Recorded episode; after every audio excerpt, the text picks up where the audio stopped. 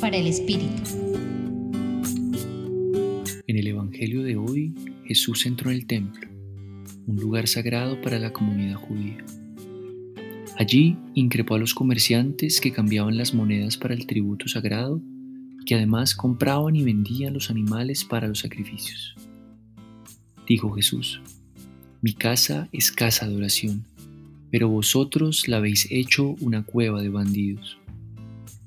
Ese lugar sagrado era un espacio de encuentro con Dios que estaba contaminado por el ruido de las monedas. En nuestras vidas hay muchos templos para conectarnos con Él.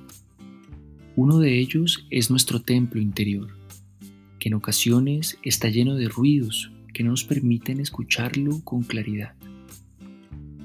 Esos ruidos muchas veces vienen de nuestros miedos, de nuestros apegos, de nuestros desórdenes, bandidos que poco a poco debemos ir sacando.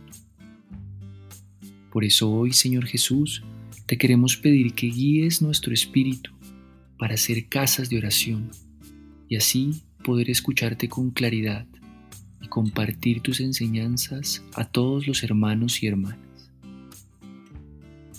Los acompañó Carlos Felipe Prieto, del Centro Pastoral San Francisco Javier de la Pontificia Universidad Javeriana.